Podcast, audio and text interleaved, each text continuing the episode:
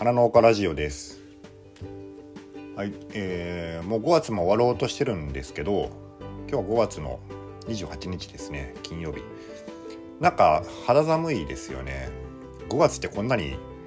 寒かったですかね。まあ雨が多いっていうのもあるんですけど僕今ねあの朝部屋で、えー、ちょっと朝食を食べてコーヒーを飲んで今これを話してるんですけど毛布にくるまってますね。気温がね18度。うん。18度しかないんでちょっとね半袖だと寒いんですよね。こんなもんだったかな？どうなんでしょうね。まあでも今日は27度まで上がるっていう話なので昼間は、えー、結構ね、まあ、暑くなるからうん。なかなか寒暖差が激しいですね。まあそれはいいんですけど、まあ、今日はねあの農業関係ない話をまあ、今ね目の前に何も置いてないいつもねちょっとしたメモ書きとかあるんだけどえ何もない状態であのフリートークをしてしようと思ってますんで、うん、あまあ大した話にはならないと思います。あいつもね大した話はしてないですけど、えー、どうしようかな。そうあのもう月末ですね。そう月末といえばそうですね。はいお支払いの 時期ですね。えーこれね年末年末じゃない月末に、うん、各種ね業者さんが業者さんのね、えー、請求をお支払いしないといけないんですけどこれをお支払いしないとですね、えー、翌月の頭に、えー、業者さんのね営業さんから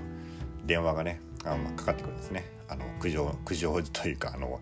えー、励ましとあの 困惑とあのまあちょっとねえー、いろんな大変な電話かかってきて「大悟さんあのすいませんあのお支払いの方は、えー、先月ちょっと入金されてなかったみたいなんですけど、いかがでしょうか、えー、いつほどいつ頃お支払いしていただけますでしょうか」っていうので、ね、電話が殺到する事態に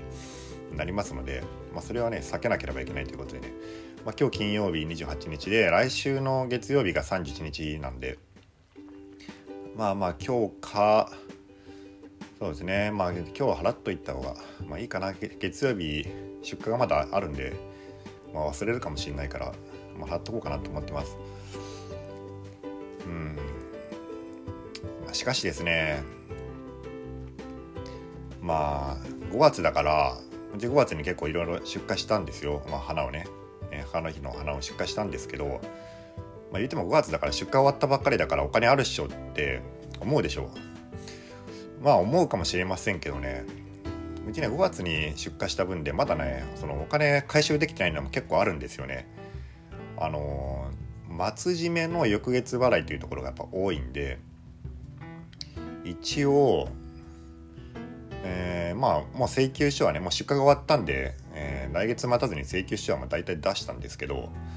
これの大体支払ってくれるのは大体ね来月のところが多いですよね。まあ今月払ってくれるところもあるんだけどまあ、来月のところもあって、えー、あの業者さんのお支払いは今月末なんですよねあの請求来てるのは。なぜかというと4月に買ってるからですね4月の末とかに、えー、資材出荷資材とかねそういうのを大量に、まあ、買ってるんですよ母の日の出荷用に。ただ花のお金は花の売り上げが5月に立ってるのでもう6月に払ってくれるっていうところも結構あるから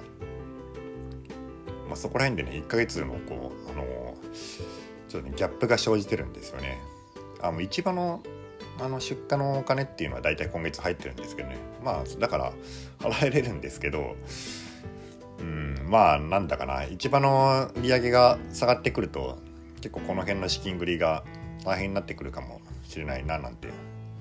まあ、思ったりはしました。まあまあでもねこれ払っとかないと営業さんがねやっぱり会社にね怒られるんですよね。まあ、営業さんもあのそういうふうにね金払ってくれみたいな電話したくないわけじゃないんですよ。だからやっぱ会社に言われて「おいこいつお前大悟ってやつ払ってねえじゃねえかお前催促してこい」とかって言われて、えー、もういやいやかけてくるんですよね。でこういうのがあんまり続くと営業さんもねこのこの大悟ってやつは金払いが悪いから、えー、もう何も売りたくないっていうふうにね、まあ、なっちゃうんですよね。だからまあそれはもうやっぱ避けないといけないんでうんまあ、こういうね業者さんの支払いとか、まあ、農協さんとかはあの意外とね出荷払いとかって待ってくれるとこもあるんだけどこの業者さんとかの場合は、えー、もうねやっぱ 支払いとかねやっぱきっちりしとった方がいいですね可能な限りは。うんまあ、僕ね結構お金ない時あのトマトやめたばっかりの時とかはね本当にお金なくて、まあ、今もないけどあのその時は本当に買掛金がねもう結構溜まっちゃってかなりねあのー、まあ事情を話していろいろ融通してもらったりしたこともありましたけどねまああと、えー、農協とか高校なんかにねお金を借りてそれで運転資金でから業者さんに支払ったりして、まあ、払えるそういうふうにしてねまあ工面できる位置はなるだけ業者さんとかね、まあ、ためずにためずにっていうか、まあ、当たり前ですけどねそれにした方がいいかと思います。まあそんな感じであとですねうん最近あ昨日はですね椅子が欲しくて結構探してたんですよ。椅子っていうのはオフィスチェアを今探してましてでうちにねあの、まあ、ダイニングチェアみたいな、まあ、僕はいつもご飯食べる時に使ってるダイニングチェアみたいなのが一脚あってその横にね、まあ、パソコンがあってそのパソコンの前にオフィスチェアが今一つあるんですけどまあほとんどねもうぶっ壊れてて今もう崩れる寸前なんですよ。これも買ったのが3年ぐらい前でおそらくねナフコで、まあ、すごいね適当な安い椅子2万5千円ぐらいだったかな。まあそんぐらいの適当なやつを買ってきたけどやっぱこういうのはやっぱダメですね。ダメというかやっぱ3年とかが、うん、限度です。壊れるんですよね。あのもうクッションもへたってくるしこう布張りだともう布がもうめちゃめちゃ汚れてて今肘置きのところとか。真っ黒になってて、まあ、これ今僕が使ってるのは革張りじゃなくてメッシュだけど革張りだともうすぐね人工レザーとかだともうボロボロ表面が剥がれてきてもうあの何年かでダメになっちゃうんでうんまあ買い替えようかなと思ってたんですけどやっぱりねちょっといい椅子の方がもう全然へたらなくて長く持つらしいんですよ。でも10年とかね平気で持つっていう話を聞いてあじゃあちょっともう2年とかで2年とか3年とかで買い替えるぐらいやったらちょっといい椅子を買って長く持たせようかなと思ってねあの昨日ちょっと調べてたんですよいろいろ。あの検索したりして。そしたらねやっぱ椅子の世界って結構ピンキリで高級椅子っていう、まあ、ブランドの椅子っていうのがありまして知ってるんですかねみんな。これ常識なのかもしれないけど。えっとねに国産のえっと最大手がなんかね岡村製作所っていうとこらしいんですけどそこのね一番人気のあるののコンテッサっていうなんか名前らしいんですよね。それ結構かっこいいんですよ。かっこよくてなんかねすごく評価が高くてみんなこれがいいって言ってるんですけどね。それがねなんと20万以上します。椅子で。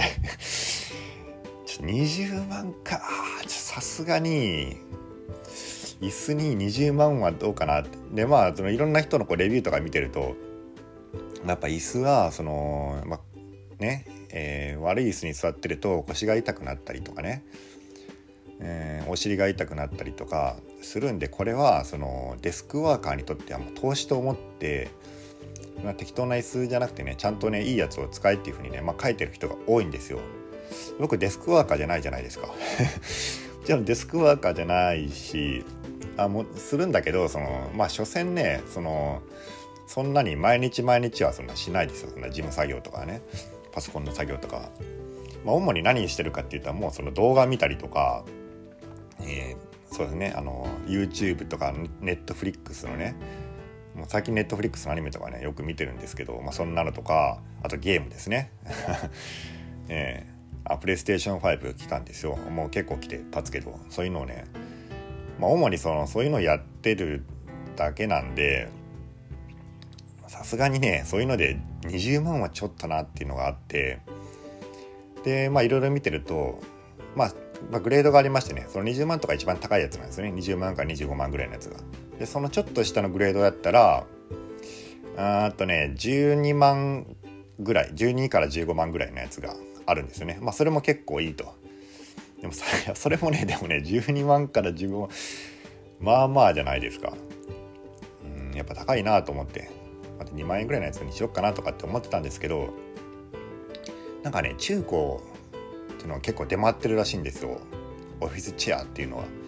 でどういうのかっていうと企業のリースの払い下げとかですね。倒産したあの企業のこうそのオフィスオフィスのそういうね椅子とかを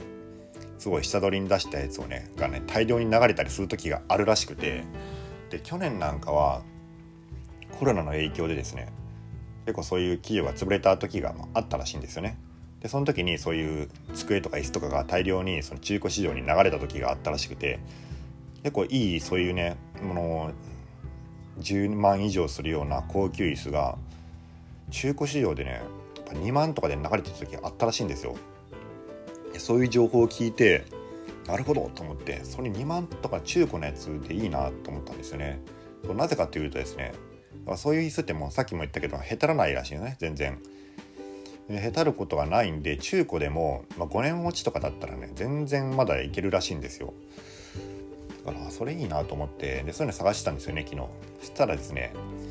まあ確かに一瞬そういう時はあったらしいんですけどその後にあのほらテレワークになってでそのテレワークの需要でやっぱみんな中古市場でね結構安くていいやつがね買われちゃったらしくて今ねあんまない 今あんまないんですよ。で探したけど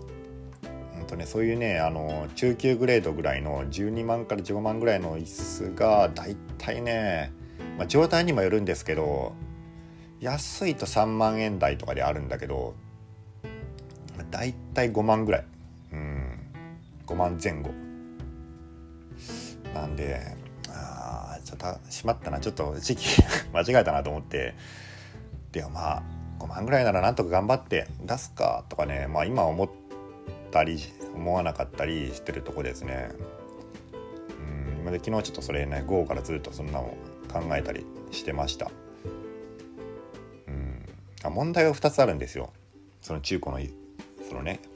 あの椅子を買うのに。まずねあの送料が高いんですよ。でそういうちょっと高い椅子って折りたた折りたためない 折りたためないというかそのバラバラにできないんですよ。そのナフコとかそのニトリとかで買う椅子って組み立てるんですよね家で。で組み立てるからその箱は結構コンパクトになってて、えー、まあその運ぶのに低コスで運べるからそういう風になってるんだけどちょっといい椅子ってそういうね組み立て式になってないんですよ。その頑丈にしないといけないからね。全然こうたわんだりしないんでそういう風にそのなってないんで送る時にねもうそのまま その椅子ごと箱に入れて送ってくるらしいんですよ。そしたらねなんかね大型特殊荷物みたいなになってなるらしくて。なんかねやっぱあの場所にもよるんだけど例えば関東とかだと1万円以上かかるんですよね大分まで。でもしね頑張って3万ちょっとぐらいの椅子を探したとしても送料でね1万2000とか取られるとなんだかなっていう感じしません？なんか3分の1以上送料取られるから。うんそれもなんかちょっと腑に落ちないところありますよね。それが僕の中の心理的なこう問題の一つがまずそれで。でもう一つはね僕さっき言ったようにその主な市場がそういう動画見たりとかゲームしたりする、うん、やつなんであのヘッドレストが欲しいんですよ。もたれかかりたいから。ヘッドレストぜひ欲しいんだけどそういうその中古仕様に出てくるそのオフィスチェアってヘッドレストないのが結構多いんですよね。てかほとんどそうですね。やっぱその企業のその 使うオフィスチェアってそのヘッドレストとか普通ないないんですよね。首をこう持たれたりする需要考えられてないから。でそれ後付けできるんですよ。後付けできるんだけどヘッドレストが高い。あの新品で買うと普通に3万以上するんですよ。ヘッドが。椅子が3万ヘッドレストが3万ってそれもなんかどうなんて思いません？なんかなんかそんなのが分かってきてああもうそううんヘッドレストで3万で買ってそれ1万2000円払うぐらいだったらちょっと頑張って新品買うかっていうようなね、まあ、気気持ちにもなっててそこは結構ね悩んでるところなんですよね。うんまあちょっともう少し考えようかと思います。はい。まあそんなとこで結構ね 長く話しちゃったんですけど全然農業と関係ない話なんでここまで聞いてる人はねまああんまり いないかと思いますが、えー、まあそろそろね終わりたいかなと思います。何かあったかな？うん。